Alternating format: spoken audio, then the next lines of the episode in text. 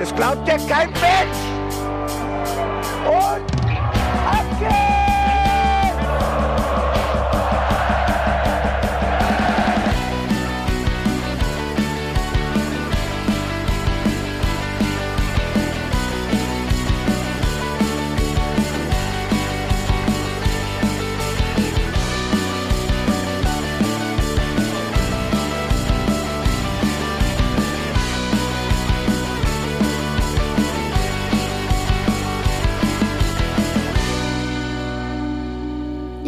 Winterpause überstanden. Fußball ist wieder da. Die Hinterhofsänger sind wieder da. Herzlich willkommen zum Hinterhofsänger-Talk. Frisch aus der Winterpause. Wir freuen uns auf eine ganz tolle Rückrunde mit wunderbaren Leuten an meiner Seite links und rechts. Mein Name ist Felicitas Boos und meine Podcast-Partner sind einfach die besten. Hallo Bene. Gute.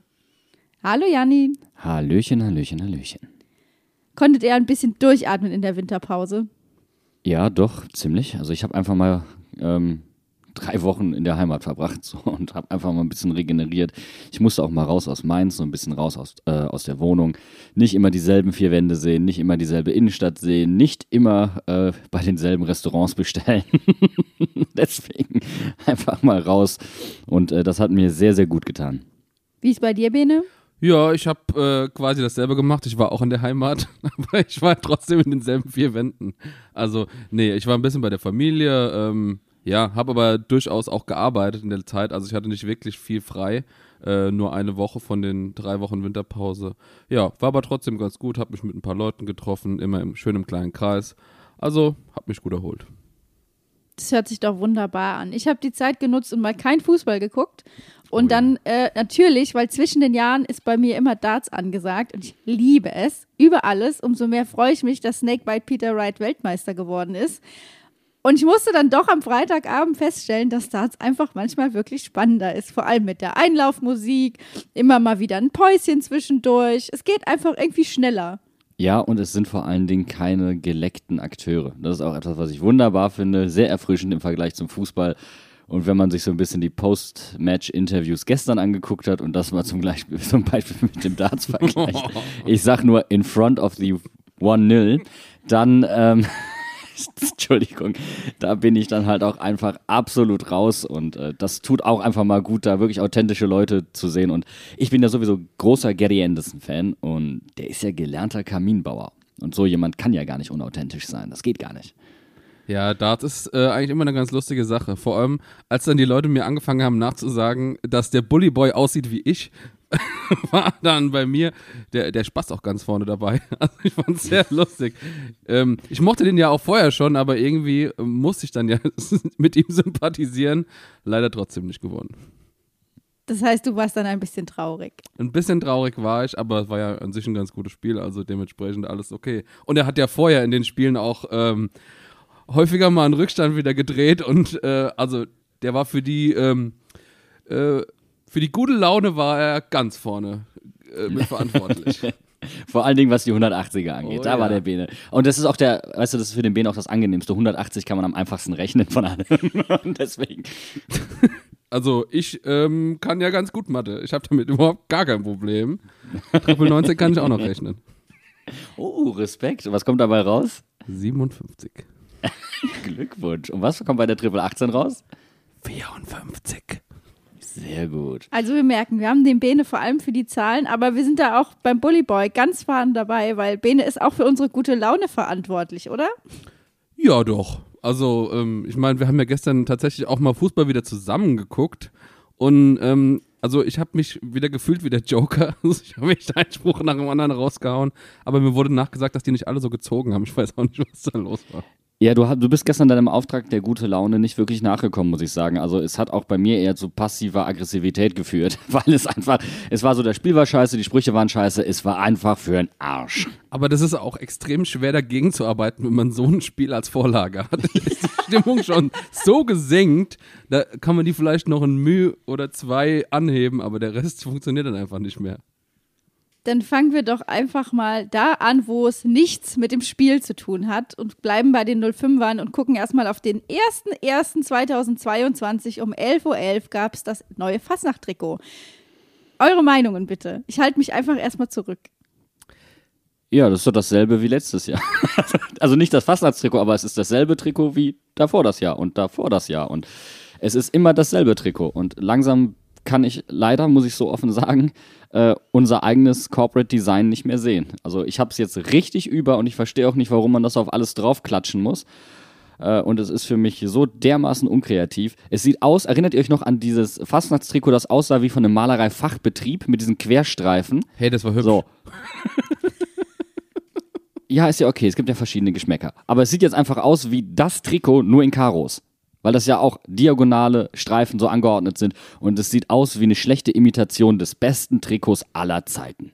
Es ist definitiv richtig. Das, ähm, ich habe das Trikot hier in Sichtweite hängen und es sieht so hübsch aus. Und was mir übrigens aufgefallen ist, man hätte am 11.11. .11. schon wissen können, wie das Fastnachtstrikot aussieht. Weil, könnt ihr euch daran erinnern, da gab es diese Aktion mit den Fastnachtstassen. Ich habe sie hier gerade mal in der Hand und äh, zeigst du meinen lieben Mitpodcastern. Das ist dasselbe Design. Das ist 100% das Design. Und ich, ich frage mich halt nicht, für so eine Tasse oder so, finde ich das vollkommen in Ordnung. Aber doch nicht auf dem Trikot, wenn jedes Trikot gleich aussieht. Bei uns jedes, also außer das, das zweite Trikot, was, was äh, das Stadtwappen irgendwie da so ein bisschen drauf hat.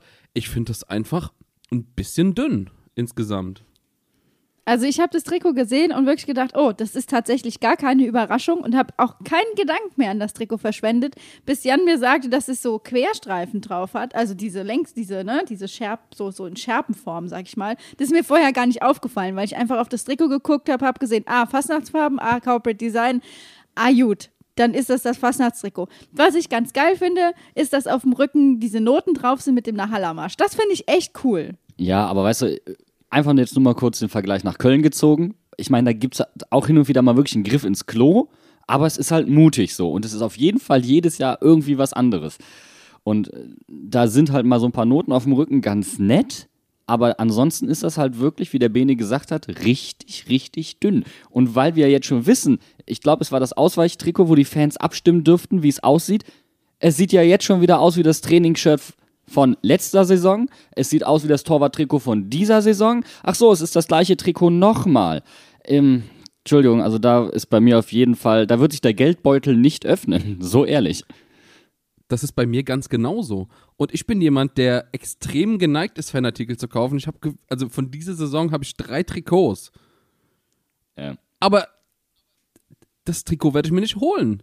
Es gibt schöne Fastnachtstrikots und ich muss ganz ehrlich sagen, ich habe von diesem Design echt ein bisschen die Nase voll. Ich will das nicht 17 Mal in meiner Wohnung haben. Das kann doch, das kann doch nicht sein, dass man nur eine Idee hat, oder? Nein. Und wenn du eigentlich, wenn wir streng sind, es ist ja auch auf dem sehr schönen schwarzen Trikot zu sehen. Aber das ist geil, weil es schwarz ist und weil es Gold ist und weil wir gestern endlich in schwarzen Hosen gespielt haben. Das war auch übrigens erwähnenswert, ja. Vollkommen richtig. Aber das ist, ähm, das Schwarze ist ja ähm, dasselbe Design, aber halt in ganz groß gezogen. Also quasi das Trikot von letztes Jahr ähm, halt einfach nur in schwarz. Und da denke ich mir halt, Genau. pff, boah, Ich finde halt, wenn du dir dann das Trikot von Venezia anguckst, vom selben Hersteller, mit derselben Grundfarbe, eigentlich vom Grundaufbau her das gleiche Trikot, aber wie viel schöner das einfach ist, weil man sich halt diese Reglementierung nicht auferlegt. Ich meine, du kannst ein Corporate Design haben, ohne jedes Jahr dasselbe Trikot zu haben. Das ist halt so ein Punkt. Ich habe halt immer wieder das Gefühl, auch wenn man sieht, wie die Fonts eingesetzt werden, da wird hin und wieder dann auf einmal die Überschriftenfont äh, für den Fließtext benutzt und so. Hin und wieder würde ich mir ein bisschen mehr designtechnisches Gespür bei Mainz 05 wünschen. Wirklich. Wir wollen einfach mehr Mut beim Trikotdesign. Ja. Wir wollen mal wieder richtig überrascht werden. Ich hatte so Bock, dass ich einfach auf so ein Trikot-Release hinfieber, weil ich einfach Bock habe zu sehen, was gemacht wurde. Und so war das wirklich, dass ich auch Lust hatte, das Fastnachtstrikot zu sehen. Hab's gesehen, dachte mir so, ah ja, hätte ich mir auch denken können. Aber es hat natürlich gepasst zu Silvester, ne? The same procedure as every year, James. Ja, das the same procedure as last year, Miss Sophie. Genau. aber es war auch dieselbe Ernüchterung am Silvestermorgen wie jedes Jahr. Es hat, dem Kat es hat, es hat den, den Kater gesuitet, Ich, quasi. ich bin aufgewacht und also ich war nicht um 11.11 Uhr wach schon. Ich habe gedacht, oh, das Trikot ist ja draußen, guck mir das an, denk mir so, ach komm, ich leg mich gerade wieder schlafen.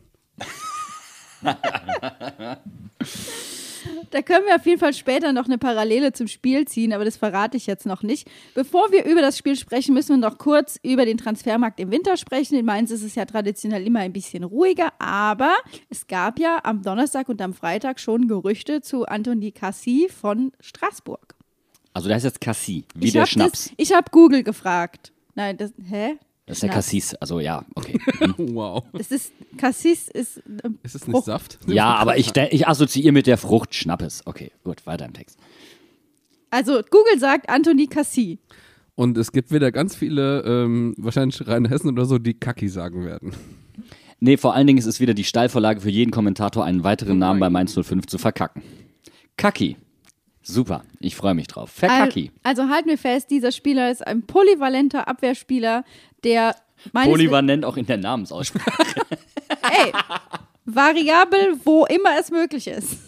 Also, Cassie, merken wir uns, schreiben wir uns auf. Ähm, spannender Spieler eigentlich ansonsten. Und er bietet schon Diskussionsstoff, ne? Weil, äh, Flitz hat jetzt gerade angesprochen, polyvalent, also auf vielen Positionen defensiv einsetzbar.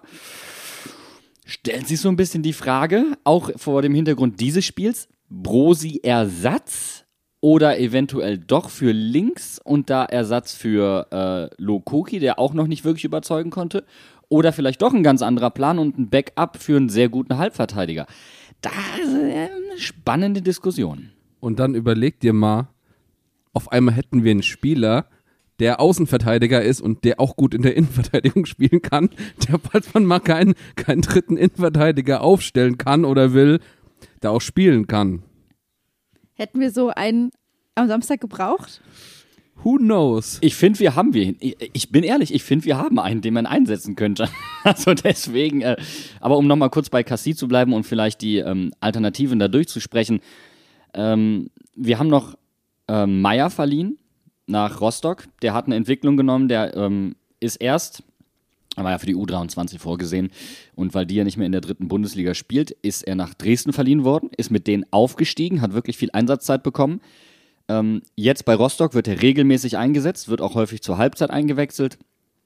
Ähm, hat da jetzt noch keinen Assist und keine Torvorbereitung gehabt, ist aber definitiv einer der ersten, der eingewechselt wird oder darf auch häufiger mal von Anfang an spielen, kriegt auf jeden Fall viele regelmäßige Einsätze, wichtig in der zweiten Bundesliga.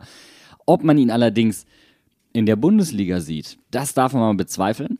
Äh, und vor dem Hintergrund stellt sich die Frage, Lokoki konnte bisher nämlich auch nicht überzeugen. Aaron, bleibt er, geht er? Ich finde, er hat sich so gut gemacht. Äh, Ich sehe da gerade momentan, er hat auch noch ein Jahr Vertrag, wenn ich das richtig auf dem Schirm habe. Ich sehe da gerade keinen Grund dafür, dass man ähm, äh, Casti holt, um ihn zu ersetzen. Glaube aber auch nicht, dass man Lukoki so schnell abschreibt, wobei Lukoki schon Mitte 20 ist. Also da auf Bundesliga-Niveau jetzt zu kommen, er muss halt wesentlich ruhiger werden. Da sind so ein paar elementare Dinge bei. Abwarten. Ich glaube aber tatsächlich eher Brosi-Ersatz. Die Frage ist ja, dasselbe, was wir bei äh, Aaron quasi letzte Saison diskutiert haben, haben wir jetzt mit Ronald Pierre Gabriel auch. Wir haben jemanden, Ja. der äh, längerfristig ausgeliehen war, der anderthalb Jahre jetzt in Brest ist schon und der, glaube ich, seitdem jedes Spiel da gemacht hat, außer wenn er mal gesperrt Und überzeugt so. hat, ne? Und Der überzeugt ist war. auch ausgezeichnet worden. Genau, der war in der, in der Elf des Jahres, glaube ich, oder in der Elf der, der Hinrunde oder irgendwie sowas, letzte Saison. Ähm, dementsprechend ähm, auch jemand, der genau wie Aaron nicht so richtig äh, irgendwie stimmungsmäßig in Mainz gut angekommen war und der noch zwei Jahre Vertrag hat bei uns. Und wenn Brest den jetzt nicht weiterhin verpflichten will, was natürlich sehr gut sein kann, ähm, ist ja äh, in Frankreich, wenn er da gut spielt und gut aufgehoben ist, ist in Ordnung. Aber dann ähm, könnte ich mir bei ihm auch sehr gut vorstellen, dass er unter Bo vielleicht einen zweiten Frühling hier oder einen ersten Frühling bei uns entwickelt. Und ähm, dann haben wir mit Wittmer und Ronald Pierre Gabriel auf der rechten Seite aber sowas von ausgedient. Also da brauchen wir auch eigentlich nicht weiter diskutieren. Und dann äh, haben wir mit Cassie einen, der quasi überall spielen kann in der Abwehr, der vielleicht auch so eine ähm, Saint-Just oder Niakate-Position, falls einer von den beiden im Sommer geht, potenziell bekleiden könnte. Und das finde ich eigentlich eine sehr interessante Personalie, vor allem wenn man sich überlegt, dass er ablösefrei ist. Und das freut mich einfach. Ablösefrei ist das richtige Stichwort. Ähm, jetzt habe ich es gerade nicht auf dem Schirm. Bene, vielleicht weißt du das oder Flitz, du weißt es. Was ist eigentlich aus Dimitri Lavallee geworden? Haben wir den verkauft? Haben wir den verliehen? Weil das war ja auch jemand, der polyvalent einsetzbar war in der Defensive, der eigentlich vom Spielerprofil so ein klein wenig klingt wie Cassie, der ähm, damals aber aus Belgien gekommen ist, in der Jugend häufig ähm, ja, links auch gespielt hat auch Innenverteidiger, sprich auch Halbverteidiger spielen könnte, der auch in dieses Profil passt, der ähnlich klingt wie Cassie. Und wie ist bei dem eigentlich jetzt gerade der Stand? Soweit ich weiß, ist der noch ausgeliehen. Ähm, ich meine, der war einmal ausgeliehen, ist wieder zurückgekommen, ist dann direkt nochmal ausgeliehen worden. Hat aber, also ich habe es jetzt nicht genau recherchiert oder so, aber ich meine, der hätte auch noch mindestens ein Jahr Vertrag, eher zwei. Also der hatte damals ja. einen, einen drei- oder vier Jahresvertrag unterschrieben und ist ja jetzt seit zwei Jahren da, anderthalb, würde ich sagen. Also da ist auch noch nicht das letzte Wort gesprochen. Ähm, ja, aber ich glaube, er hatte auch damals in Belgien und, und, Holland nicht jetzt so regelmäßige Einsätze gehabt. Dementsprechend muss man mal schauen, ob das überhaupt irgendwie Sinn ergibt. Und wir haben ja in der Innenverteidigung auch noch Luca Kilian, der gerade in Köln sehr viel Spielzeit bekommt, zum Beispiel.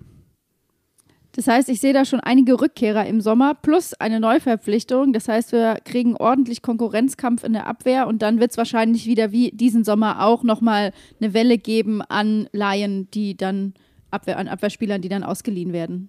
Das heißt aber auch, ähm, trotz seines defensiven Fokus und trotz der guten Werte, die wir haben, Bo scheint noch nicht ganz happy zu sein mit dem, was er da gerade vorfindet. Auch aufgrund der ganzen Wechsel logischerweise, der Verletzungen, der Sperren und so weiter. Aber wir merken halt auch, ähm, dass man, sobald man ins zweite Glied in der Defensive bei uns geht, nach Bo's Meinung zumindest, doch da die, ähm, die Qualität deutlich nachlässt. Und das, ja, könnte vielleicht einer der Gründe sein, warum wir gestern jemanden nicht gesehen haben, den wir eigentlich erwartet hatten. Danke für die Überleitung. Das wollte ich nämlich gerade sagen. Das ist doch, das schreit doch danach, dass wir uns dem ersten Spiel der Rückrunde widmen, nämlich dem Spiel gegen Leipzig. Und deswegen machen wir jetzt eine kurze Pause, nehmen noch einen Schluck aus unserem Wasserglas, trinken vielleicht noch einen Kaffee und kommen nach einer kurzen Pause zurück und sprechen über das erste Auswärtsspiel in der Rückrunde gegen Leipzig. Bis gleich. 30-Jährigen, der 200 Bundesligaspiele hat, kann mal ein Training äh, vielleicht ein bisschen mit Auge machen. Ein junger Spieler mit 20 kann das nicht. Vielleicht ein bisschen mit Auge machen.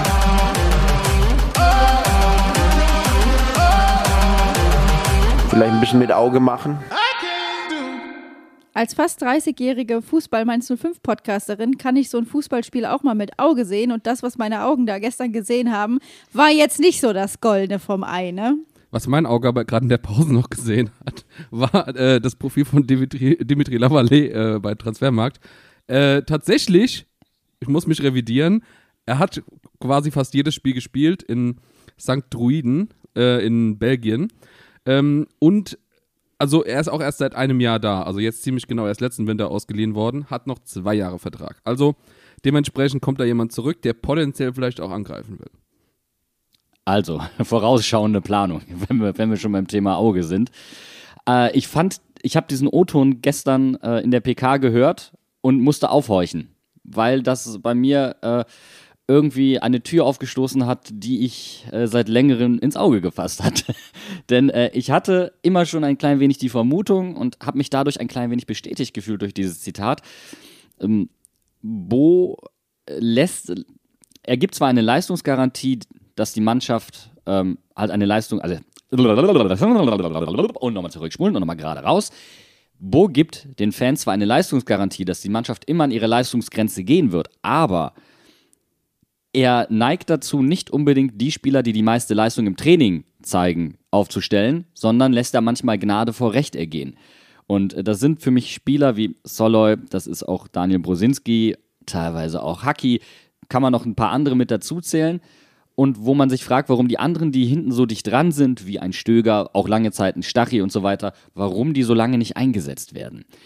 Und da habe ich mich, als ich dieses Zitat gehört habe, habe ich gedacht, oh, das klingt aber sehr, sehr danach, weil man hatte schon immer das, das Gefühl, dass Bo gegenüber der Jugend so ein klein wenig zurückhaltender agiert. Ist auch ein bisschen so ein Stich ins Herz von jedem äh, Nachwuchsprofi, äh, der gesagt bekommt, ja, hier, du musst jedes Training 100% geben und du musst immer da sein, du musst immer alles machen und die äh, Spieler, die schon 200 Bundesligaspiele haben oder whatever, dürfen mal Auge machen, ist kein Problem. Und ganz ehrlich, was soll das? Was ist denn das für eine Aussage, dass man sagt, ja, dann lass halt mal ein Training ein bisschen schleifen, kein Problem. Ja, gehst du hinterher zum Trainer und sagst, Trainer, habe ich mit Auge gemacht. Ist doch überhaupt keine Frage. Aber ich glaube, ihr merkt schon, woran wir uns so ein bisschen aufhängen. Und ich denke, das Thema wird uns auch durch diese äh, Podcast-Folge begleiten. Natürlich haben wir bei dem Blick auf die Startelf alle schon ein bisschen geguckt. Es war natürlich klar, dass Musa Auge wegen gemacht. seiner. Haben wir, Auge wir gemacht. Haben, wir haben Augen gemacht. Äh, und es war klar, dass Musa wegen seiner Corona-Infektion in häuslicher Isolation ist und deswegen nicht in der Startelf stehen wird und auch gar nicht im Kader. Und das, deswegen kam Brosi zurück, was mich persönlich überrascht hat. Das hat uns alle überrascht. Ähm, ich war ja äh, noch unterwegs, als die Startelf aufgestellt wurde und ihr habt mich ja schon empfangen. So, Hast du die Aufstellung schon gesehen? Willst du es wirklich wissen? Ja, nee, also ähm, ich muss ganz ehrlich sagen, ich glaube, Brosi äh, ist dann im Endeffekt aufgestellt worden, weil Niklas Tauer sich wohl an den Adduktoren verletzt hat. Hat Bro, äh, Bo, Bro, habe ich gerade gesagt, wow, hat Bo äh, in der Pressekonferenz nach dem Spiel gesagt, dass der sich wohl irgendwie halt muskulär verletzt hat und deswegen nicht aufgestellt wurde, weil in der PK vor dem Spiel hat Bo als ersten Kandidaten auf diese Innenverteidigerposition Niklas Tauer genannt. Und dann muss Also Halbverteidigerposition, Genau. ehrlich, um, um fair zu sein, genau, ja. ja, genau. Aber das finde ich halt ähm, sehr faszinierend. Der, der hat anscheinend einen sehr guten Eindruck gemacht beim Spiel gegen Frankfurt. Ja, und wenn ich nochmal an das Hinspiel denke, das ist ja, da- das war ja für viele das Highlight der Hinrunde, diese Grätsche von Niki Tower. Es wäre einfach geil gewesen, wenn er wieder hätte spielen dürfen. Und um ehrlich zu sein, hatte ich auch nach diesem Spiel in der Hinrunde mir einiges von dem Spiel gegen Leipzig auch erwartet in der Rückrunde, einfach um zu zeigen, ey, jetzt spielt mal fast unsere erste Garde und wir haben ja schon mit der Corona-Elf gewonnen, was Bayern übrigens nicht kann, nur mal angemerkt. ähm, und deswegen dachte ich, das wird ein richtig cooles Spiel und die Jungs wollen sich trotzdem nochmal beweisen. Aber das, das war einfach nicht, es kam nicht auf den Platz. Ja, und vor allen Dingen, weil Leipzig halt auch Corona gebeutelt war. Also die haben da, die haben Abstellungen für den Afrika Cup, die haben äh, Corona-Infektionen und noch ein paar Verletzte. Also die konnten nicht mit der vollen Kapelle spielen. Eigentlich, äh, wie sagt man so schön, das Buffet war bereitet, das kalte Buffet war eröffnet und ähm, ja, wilde Mainzer hat man dann aber leider gar nicht gesehen. Ey, die wollten das mit Auge machen. Ja, pass auf. Und ich würde gerne, ähm, vielleicht können wir so anfangen. Ähm, es wurde hinterher gesagt, Knackpunkt rote Karte Alexander Hack. Und ich habe eine These. Ich würde dieser Aussage, Knackpunkt rote Karte Alexander Hack, nur bedingt zustimmen. Ich würde behaupten, dass wir dieses Spiel trotzdem verloren hätten. Oder es wäre sehr, sehr knapp geworden. Aber knapp in dem Sinne maximal Unentschieden in unsere Seite. Denn wir haben in der ersten Halbzeit keinen Torschuss fabriziert. Den Torschuss, den wir hatten, der hat dann zum Tor geführt. Das war in der zweiten Halbzeit. Wir waren nicht zwingend nach vorne. Und woran lag das? Leipzig hat dasselbe System quasi gespielt. Also ein 3-5-2 respektive 3-4-1-2. Kannst du dir jetzt auslegen, wie du willst. Auf jeden Fall mit Dreierkette. Und sie haben uns gezwungen, nach außen zu spielen. Und als letztes Mal Wiedmer auf die Halbverteidigerposition gerückt ist, hatte Bo das begründet damit, dass sie Tempo auf der Halbverteidigerposition haben wollten. Wir haben damals schon gesagt, aber das rechtfertigt dann doch nicht, dass du zum Beispiel Brosi auf Außen stellst oder auch Hack auf der gespiegelten Seite, auf der anderen Seite als Halbverteidiger, der ja auch kein hohes Tempo mit sich bringt. Und für mich, wenn du dann über die Außen das Ganze lösen musst, erschließt sich nicht, warum du einen so offensiven Mann wie Wittmer auf die Halbverteidigerposition ziehst und Brosi, der nach hinten Tempoprobleme hat und nach vorne eher defensiv agiert, aufstellst. Das hat sich mir in keinster Weise erschlossen. Ich fand es halt eben auch nochmal bemerkenswert, dass auch äh, unter Tedesco Leipzig im äh, 3-5-2 spielt und ganz klar war, dass deren Plan sein wird, das Zentrum zu überladen und eben auf au die Mainzer nach außen zu drücken. Und wenn du dann auf Außen Brosi hast, der eben nicht schnell mit nach vorne gehen kann, wird es halt tendenziell auch wirklich schwierig. Und das war ja auch in dem äh, Post-Match-Interview von, ich weiß nicht, wer es war, von Leipzig, dass ganz klar die Ansage von Tedesco war, hier müssen, äh, muss eine Seite überlagert werden, damit wir auf der anderen Seite Platz haben. Und das hat ja funktioniert, das hat ja bilderbuchmäßig, haben die das gemacht. Mainz hat da nichts dagegen zu setzen gehabt. Und so sind die Tore halt auch gefallen. Es war maximal abvorhersehbar. Ich finde, die die, eine der Situationen, die das am besten zeigt, was du jetzt gerade vollkommen richtig analysiert hast, ist die zwölfte Minute, die Torchance von André Silva. Leipzig bindet und lässt sich wirklich krass pressen an der Außenlinie, aber Mainz erobert den Ball nicht. Und dann verlagern sie relativ schnell, gar nicht mal sehr, sehr schnell, aber zügig. So. Und dann hast du auf der, dann auf der ballfernen Seite, da wo vorher der Ball war, attackieren sie und rennen da zu mehreren sofort rein. Und du hast hinten keine wirkliche Zuordnung mehr gehabt. Das heißt, Aaron ist eingerückt und du hattest dann tatsächlich die Leute, die eine potenzielle Flanke verteidigen konnten. Das waren ähm, Brosi, Wiedmer und Aaron. Das sind alles drei keine Granden. Das ist kein Hack, das ist kein Bell, weil die sind rausgerückt und haben nach vorne verteidigt. Das heißt, Leipzig hat die Innenverteidiger rausgezogen, ins Zentrum geflankt und dann hast du Wittmer da, der diese Position nicht gerne spielt und der sie auch nicht so gut spielt, der zwar kopfballstark ist, aber äh, der es nicht gewohnt ist, so, so zu verteidigen wie auf dieser Position und der unterspringt den Ball halt. Und da hatten wir schon richtig, richtig Glück. Aber richtig Glück. Aber da wurde der Plan halt klar. Wenn Mainz den Ball nicht erobert und wir können verlagern oder wir können dann ins Zentrum flanken, die ballferne Seite wird überlagert, mit, äh, da wollen wir eine Überzahl haben, dann machen wir das. Das ist sehr, sehr einfach, aber gut. Ich finde, man hat auch gesehen, dass die Abstimmung insgesamt in der Abwehr nicht 100% gut funktioniert hat. hat man, äh, ja. Sieht man vor allem an den Ballverlusten, die wir gerade vor den Toren hatten. Äh, also wenn ich mir überlege, Hack hat den Ball quasi im eigenen, äh, äh, eigenen Drittel verloren. Ähm, Brosi hat den Ball durch einen Fehlpass vor dem 4-1 war es, glaube ich, ähm, auch verloren.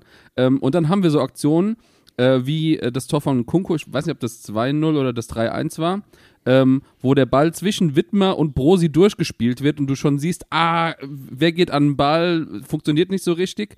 Ähm, also, dass das, diese, diese, diese Feinheiten, dieses Eingespielte, das hat denen einfach gefehlt. Und ähm, finde ich vollkommen äh, fraglich, warum man dann sowas riskiert einfach gegen Leipzig. Ja, diese, diese Uneingespieltheit, also diese Unsicherheit, die du jetzt gerade ansprichst, Bene, ist ja halt eben genau das. Warum ziehst du Wittmer zurück auf die Halbposition? Das hat auch schon in der Hinrunde nicht allzu gut funktioniert. Ja, warum setzt du da nicht Nemeth ein? Warum bringst du so eine Unsicherheit in eine Fünferkette? Warum tust du das? Äh, du hast keinen Lösungsansatz über Daniel Brosinski. Das soll überhaupt nicht despektierlich gemeint sein. Brosi hat sein Zenit für mich auch schon seit ein paar Jahren relativ deutlich überschritten. Das ist jetzt so. Ergänzungsspieler, alles gut. Wenn er die letzten zehn Minuten, die letzte Viertelstunde reinkommt, dann kann er nochmal für was gut sein. Da kann er auch mal was mit Auge lösen. Das ist okay. Aber für 90 Minuten reicht das bei weitem nicht mehr. Und das ist halt der Punkt, ähm, wo wir dann in der zweiten Halbzeit auch nochmal drauf gucken können, wie wir denn auf das, was in der ersten Halbzeit passiert ist, reagiert haben. Nämlich, äh, Spoiler, fast gar nicht. Und korrigiert mich bitte, aber wir haben in dieser, äh, in dieser Saison noch nicht vier Gegentore in einem Spiel bekommen. Also eigentlich ist ja unsere Abwehr immer das Faustland das, was wir haben. Und wenn da was nicht stimmt, dann merken wir sofort, das, da, da, darauf baut unser ganzes Spiel auf. Und es ist wirklich fatal, wenn wir da dann so ein bisschen Link haben in dem Moment. Es ist nicht nur das erste Mal, dass wir vier Gegentore kassieren, es ist auch die höchste Niederlage, die Bo bekommen hat, seit er Cheftrainer ist. Also, ähm, ist schon ein Spiel, was ein bisschen Aussagekraft hat. Ähm, ich meine, natürlich, wir waren in Unterzahl, aber auch vorher hat man schon gesehen, wie wir ja schon gesagt haben, es wurde, hat sich angedeutet, dass das Spiel langsam Richtung Leipzig kippt. Ja, und vor allen Dingen kommt dann auch noch das defensive Mittelfeld dazu, wo wir mit drei Leuten agiert haben, also einem Sechser, zwei Achtern. Das heißt, wir hatten Stach wieder auf der Sechs, wir hatten Djanga als Achter und wir hatten Lee als Achter. Äh, Im Aufbau haben wir über Djanga und über Stach probiert aufzubauen. Hm, hat so semi geklappt, aber viel erschreckender ist, wie diese drei zusammen verteidigt haben. Es gibt ähm, eine zweite sehr große Torchance ähm, nach einem Torabschluss Lee wieder verschiebt so krass, dass er die ganze andere Seite preisgibt, stellt den Passweg nicht zu und effektiv stellen in dem Moment Lee, Stach und Djanga einen Leipziger zu. Einen, zu dritt. Ähm, da hat die Abstimmung gar nicht gepasst. Und wenn man sich dann noch die Statistiken anguckt, Djanga hat keinen Zweikampf gewonnen. Das ist, ein, das ist ein ganz grenzwertiger Wert. Also Bodenzweikampf. Ich rede jetzt mal nicht von Luftzweikampf, aber Bodenzweikampf. Ähm, Lee hat halt seine Momente immer wieder beim Verschieben, wo er nicht sonderlich gut ist. Und Stach hatte immerhin 19 Ballverluste auf der 6, was auch nicht sonderlich gut ist. Der einzige, der mehr Ballverluste als Stach hatte, das war Daniel Brusinski. Und das sagt dann eigentlich alles aus. Das hat halt überhaupt nicht funktioniert. Und dann siehst du genau die Stelle, wo es gekippt ist. Und das war eben bei uns die rechte defensive Seite. Jetzt nicht nur Daniel Brusinski, da müssen wir Wittmer mit reinnehmen. Ähm, aber da hat die Zusammenstellung einfach nicht funktioniert. Und das unabhängig davon, ob wir eine rote Karte bekommen hätten oder eben nicht. Und genau aus diesem Grund hat sich mir nicht wirklich erschlossen, warum Bo nicht das schon bemerkt hat, wenigstens zur Halbzeit, und gesagt hat, okay, da müsste man jetzt vielleicht mal umstellen. Das ist die Parallele zum Fastnachtstrikot. Wir haben alle gedacht, es ändert sich eh nichts im neuen Jahr. Bei den Auswechslungen ändert sich auch nichts im neuen Jahr. Ich musste so lachen, weil es einfach, wir, wir, spielen in Unterzahl und wir kommen nicht hinterher. Und ihr habt vielleicht auch die Statistik gesehen in der Schnarchnasentabelle, also in der ersten Viertelstunde oder zehn Minuten nach Wiederanpfiff in der zweiten Halbzeit ist Mainz 05 einfach die schlechteste Mannschaft, weil sie keine Tore schießen und wenn dann da Gegentore bekommen. Und wenn man sich das anguckt, die Tore, die dann fallen, das sind 16 Minuten nach Anpfiff der zweiten Halbzeit. Das ist, also du hast doch die Möglichkeit, in der Halbzeit was zu machen. Und wer macht was? Leipzig macht was und bringt einen Kunku. Und ein Kunku ist an beiden Toren initial beteiligt. Also ich trifft ja auch beide Male, glaube ich. Oder nee, Silva hat noch einmal getroffen, aber ähm, er hat dann einen Assist noch gehabt, also ein Tor und ein Assist. Ja, da hast du dann Mainz zusätzlich noch vor Aufgaben gestellt. Mainz hat übrigens umgestellt, aber äh, ja, das hat halt einfach nicht mehr sonderlich viel gebracht in dem Moment. Da war das Spiel dann eigentlich schon verloren. Ich glaube, wir müssen auch nochmal ganz, ganz klar sagen, also äh, das 1-0 geht zu 100% auf Hack. Also man hat ja, ich habe mir jetzt nochmal angeguckt, ob jetzt irgendwie der Pass von Bello nicht super war oder so. Nee, er nimmt den Ball mit links an, das ist richtig. Die einzige Anspielstation hat, ist Aaron. zurück auf Robin Zentner so, ja. mit dem rechten Fuß. Er kann nicht Aaron anspielen, Klostermann ist schon voll im Pressing drin. Das wäre richtig eng geworden und dann wäre er auch zu gewesen. Dann hätten sie da auch ganz ungünstig den Ball verloren, ähm, weil im Zentrum keiner zum Anspielen da gewesen wäre. Ja, also einzige Möglichkeit mit dem rechten Fuß sofort zurück auf, auf Robin Zentner und den Pass will er nicht spielen. Das siehst du und dann spielt er den Ball, kein Witz, dreimal mit dem linken Fuß. Dreimal. Das spricht für maximale Ratlosigkeit in diesem Moment. Er hat keine Anspielstation nach vorne und die Anspielstation nach hinten zum Torwart möchte er nicht ziehen. Ha, ärgerlich. Kann und darf eigentlich in dieser Art und Weise nicht passieren und das ist dann ein klares Handspiel. Und Rot ist, glaube ich, das steht einfach nicht zur Disposition. Ich meine, der Arm geht raus, fertig, T-Shirt-Linie hin, T-Shirt-Linie her. Ja, gut, dass du es nochmal ansprichst, weil wir haben diese Situation jetzt wirklich sträflich vernachlässigt, weil, äh, wie gesagt, Haki mit der roten Karte, ich denke, da wird sich keiner beschweren. Und bevor wir auf die zweite Halbzeit gucken, fällt mir auch noch ein, dass wir über den indirekten Freistoß sprechen müssen, der auch, ehrlich gesagt, richtig schlecht war. Also es wurde ja auch schon gesagt, wir haben uns alle gewundert, äh, was Aitikina pfeift, aber es war ja vollkommen richtig aber da wurde ja nichts draus gemacht. Das war eine wirklich, das war ja eine Chance aus nichts, die war geschenkt. Die Spieler waren von dieser indirekten Freistoß genauso überrascht wie wir, hatten das null geübt und ich habe nochmal nachgeguckt, Aaron hat den Ball sogar zweimal berührt. Ja. Der hat den einmal berührt, dann ist Stach noch nicht losgelaufen, dann lief Stach los und Aaron dachte so, oh wow, ähm, ich passe jetzt den Ball und dadurch musste Stach aber wieder abbremsen. Und deswegen war der so verhunzt. Das war einfach in der Gesamtchoreografie einfach nicht gut.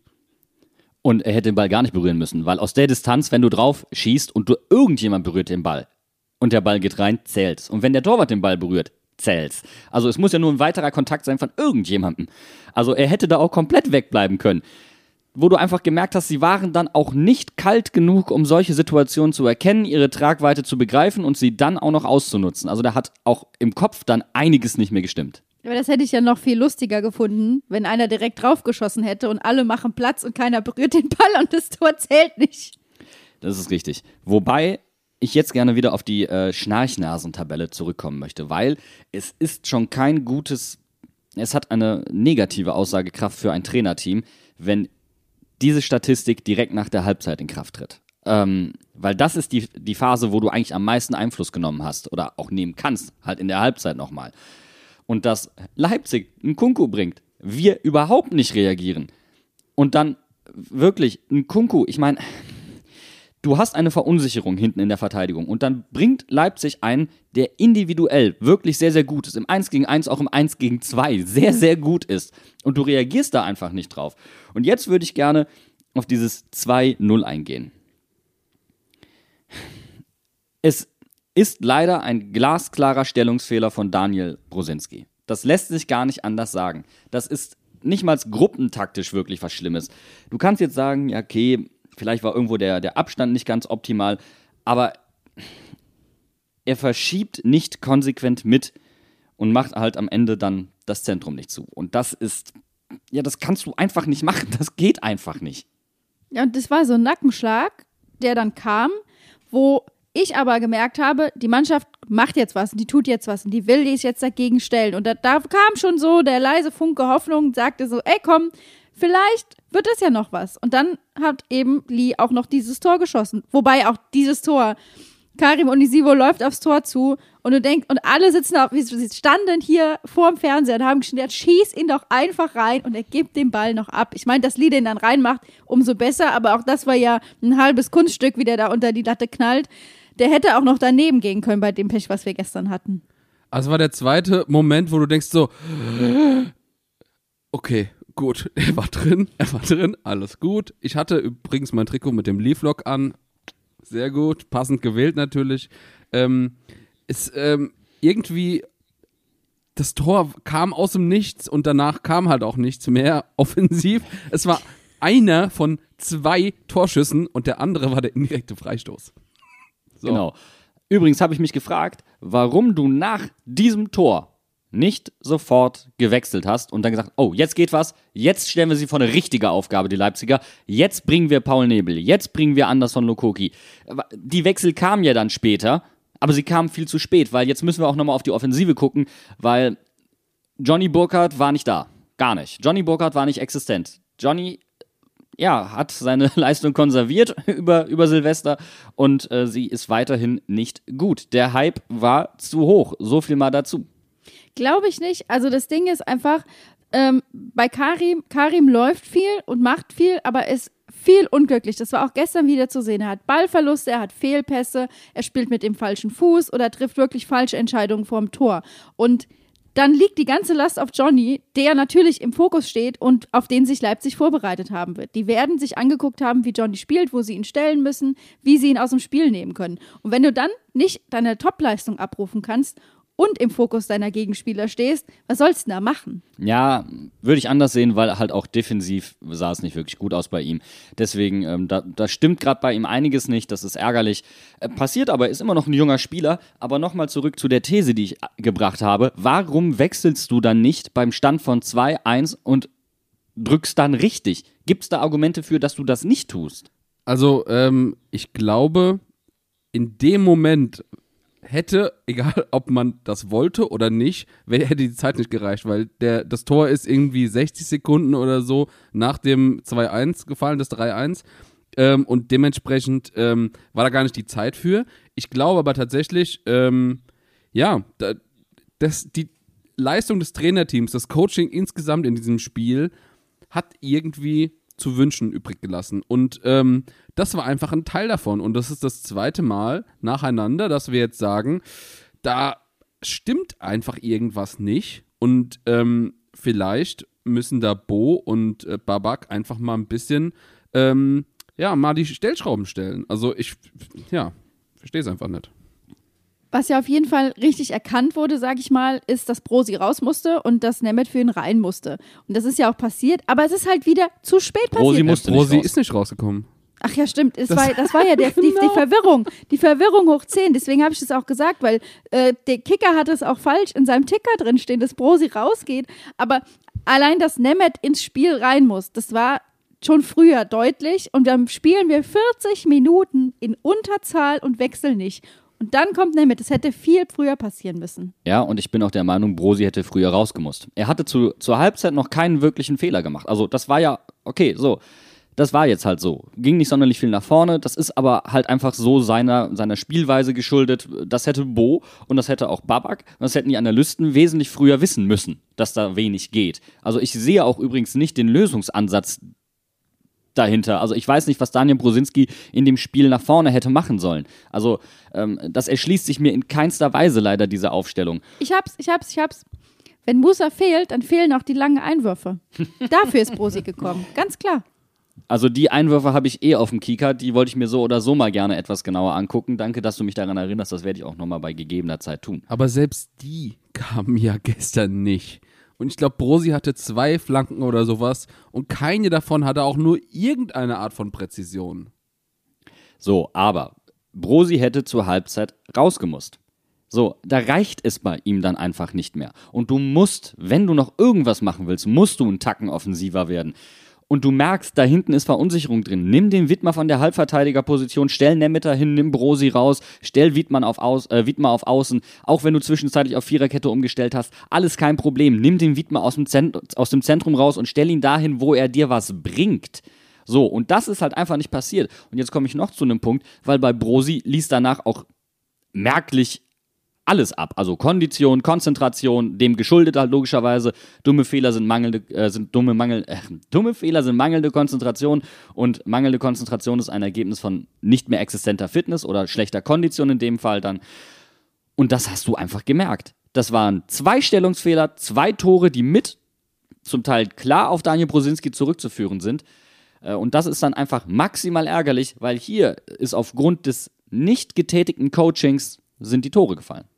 Und jetzt gucken wir uns mal einfach die anderen Wechsel an. 82. Minute kommt Paul Nebel, kommt Mervey Papela, kommt Andi Lokoki und die drei, also eigentlich die zwei, Andi äh, nehme ich jetzt mal ein bisschen raus, weil er ja Linksverteidiger ist, aber durch die drei kam nochmal richtig ein bisschen Schwung bei uns in die Offensive und die haben in neun Minuten oder sowas mehr schöne Offensivaktionen gehabt als die anderen in den 81 Minuten vorher. Wie kann das denn sein? Und dass man solchen, solchen jungen Spielern dann nicht mal die Möglichkeit gibt, wenn du eh schon sagst, jo, der Onisivo ist, keine Ahnung, irgendwie trotzdem überspielt, stolpert sich durchs Leben und dann, dann muss ich halt mal einen Paul Nebel bringen.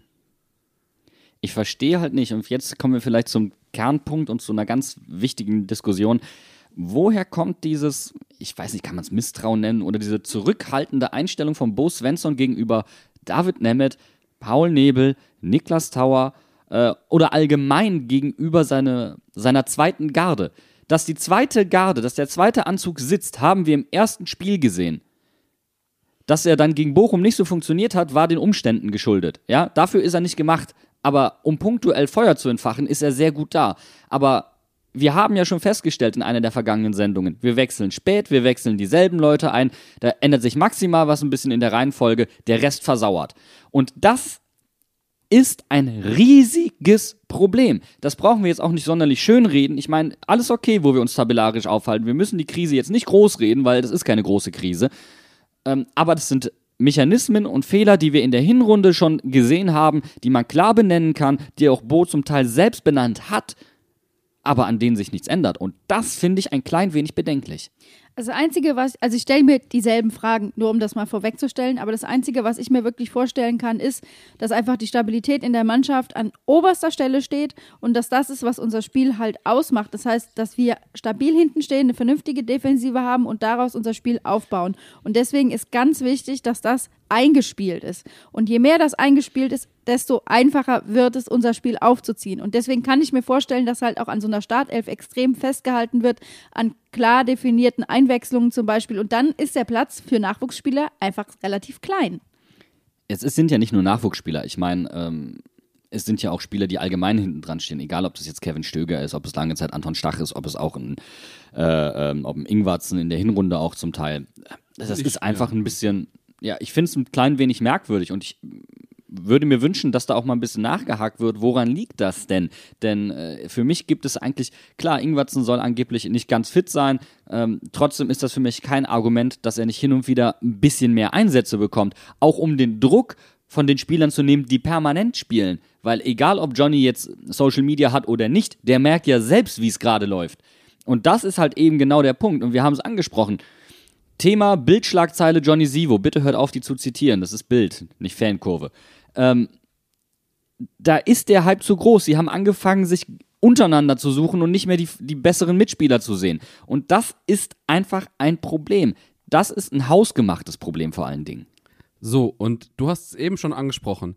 Da wird es auch mal Zeit, da mal ein bisschen kritischer nachzufragen. Und jetzt möchte ich gerne nochmal auf die PK nach dem Spiel zu kommen, äh, zu sprechen kommen. Weil ohne Mist, das war eine fucking Frechheit von den Medienvertretern. Ich habe mich so aufgeregt. Das ist eine 15-minütige Pressekonferenz. Und es wurden zwei Fragen gestellt. Wobei die eine Frage noch eine kleine Nachfrage hatte. Wie kann es denn sein, dass man nach so einer Leistung, wo es sehr viele, ich meine, ihr seht, wie lange wir schon darüber reden, wo es sehr viele Möglichkeiten gibt, Sachen nachzufragen, nur nachfragt, was war mit Niklas Tauer und äh, war die rote Karte eine spielentscheidende Szene? Was zur Hölle? Was ist da los? Ich habe das im Trainingslager erlebt. Da hat, war das ähnlich. Die haben sich nach dem Training hingestellt und haben so zwei Alibi-Fragen gestellt, damit sie ihre Artikel schreiben können und waren null interessiert daran irgendwelche Informationen zu bekommen. Und Bo gibt die Informationen, wenn man ihm gescheite Fragen stellt. Und der hat einfach nur nebendran gestellt, während die Leipziger Reporter Tedesco halt die Fragen gestellt haben. Und der hat auch gut geantwortet darauf. Er ist mir sogar fast ein bisschen sympathisch geworden, Tedesco. Ich habe mich selbst gewundert. Aber wie kann es denn sein, dass da von, von unserer Seite, von, von den Reportern, die über Mainz 05 berichten, dass da nichts kommt? Finde ich traurig. Frage, Bene. Ist es ein Berz reicht's oder ein Appell von Bene Berz an alle JournalistInnen? Das ist ein Berz reicht's. Aber ich finde, weil Bene es jetzt gerade angesprochen hat, wir müssen das auch sehen im Kontext ähm, von Nachfragen, die nicht zur Elfmeterszene gestellt wurden. Beispielsweise äh, gegen die Bayern.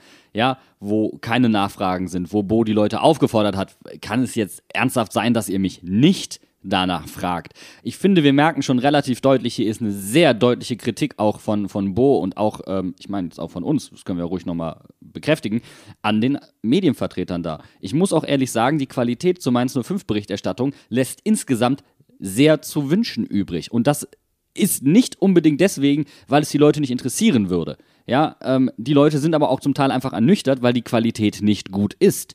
Und das kann einfach nicht sein. Das sind kleine Offensichtlichkeiten. Du musst kein Fußballfachmann sein, um die Fragen stellen zu können. Und das ist, Entschuldigung, Leute, es ist euer täglich Brot. Bitte hakt da ein bisschen nach. Wir, ich komme jetzt zu einer Frage, die wir wahrscheinlich am Donnerstag auf der PK hören werden, Bene, von der ich sehr sicher bin, dass sie alle JournalistInnen auf dem Zettel haben. Wie ist das denn mit Samstag? Ist das eine Generalprobe für Dienstag oder ist Samstag, äh, ist Dienstag quasi das Nachspiel zu Samstag?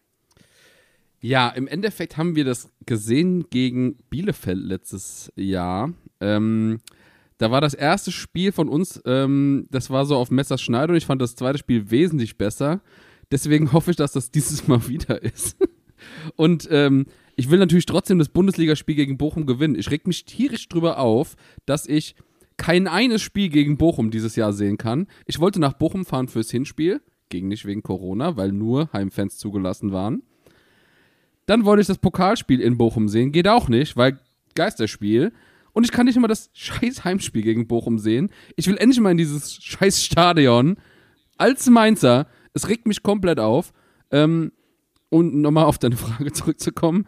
Ähm, es wird natürlich eine kleine Generalprobe, man kann sich ein bisschen austesten und ich möchte mir eine Sache wünschen, und zwar, dass Gerrit Holtmann nicht nochmal so ein Tor gegen uns macht. Pass auf, the trend is your friend. Und wenn wir da mal drauf gucken, Beno, du hast es vorhin angesprochen, ich gehe jetzt mal zurück bis Anfang November. Starkes Spiel gegen, äh, also ähm, Ende Oktober, 30. Oktober, starkes Spiel gegen Bielefeld. Dann starkes Spiel gegen Gladbach. Dann schwaches Spiel gegen Köln, schwaches Spiel gegen Stuttgart, sehr starker Auftritt gegen äh, Wolfsburg, ähm, guter Auftritt gegen Bayern, sehr starker, kompletter Ausreißer äh, gegen Hertha, schlechter Kick gegen Frankfurt, schlechter Kick gegen Leipzig. Also eigentlich hast du immer zwei gute, zwei schlechte, zwei gute, zwei schlechte. Und jetzt dem der Logik folgend wären eigentlich mal wieder zwei gute dran. Und ich würde mich freuen, denn wir haben immer noch eine Rechnung mit Bochum offen. Äh, sowohl das Spiel in der Hinrunde, sowohl das Spiel oh, ja. ähm, im DFB-Pokal. Ich kriege diesen Mateta-Elfmeter immer noch nicht aus dem Kopf. Ich habe immer noch manchmal äh, Albträume und wache Schweiß gebadet auf. Deswegen, ähm, da wäre auch vor dem Hintergrund dieses Spiels einiges wieder gut zu machen. Ja, wir machen das einfach so, dass das jetzt in der Rückrunde rumgedreht ist wie in der Hinrunde. Wir haben in der Hinrunde gut gegen Leipzig gespielt und gegen Bochum verloren. Das heißt, wir haben jetzt die Möglichkeit, gegen Bochum zu gewinnen. Und ich will gegen Bochum gewinnen, weil es ist immer das Gleiche, dass Mainz gegen die Aufsteiger mindestens ein Spiel verkackt. Und jetzt ist einfach mal Schluss. Ich will, dass da was Wildes auf den Rasen kommt. Das fand ich nämlich auch übrigens relativ lustig, dass Tedesco gestern gesagt hat, sie wollen die Mainzer daran hindern, die wilden Mainzer zu sein. Und Bo sagt, ja, wir werden die wilden Mainzer sein so wild war das jetzt gestern nicht. Dann sei doch einfach und dann, mal und dann wild. stellst du einen handsamen. Kater auf. Ich wollte sagen, sei doch, wie, wie, es gibt auch so einen wunderbaren Postkartenspruch. Wild, frech, frei und wunderbar. So hätte ich gern das Spiel von Mainz 05. Wow, wow. Nee, also ich, mir ist gerade aufgefallen, wir hatten das Pokalspiel in Mainz und dann das Bundesligaspiel danach in Bochum. Und diesmal ist es genau rumgedreht. Wir haben das Bundesligaspiel in Mainz und das Pokalspiel in Bochum. Und ich möchte endlich mal wieder ein fucking Auswärtsspiel gewinnen. Da haben wir noch gar nicht drüber geredet. Auswärts ist ja irgendwie nicht so unser Ding aktuell. Aber das will ich gewinnen. Ohne Mist, dieses Pokalspiel. Ich will dieses Jahr DFB-Pokalfinale sehen. Oder mindestens mal ein Halbfinale. ich will ich so einem will's Spiel einfach. gegen Leipzig. Ich merke das schon. Der Bene, Bene hat gerade so seine Aggressionswelle aufgebaut und das münzt sich jetzt um in völlig überbordete Motivation und Anspruchsdenken, was wir eigentlich in diesem Podcast gar nicht formulieren wollen, Herr Engelberts, oder? Ja.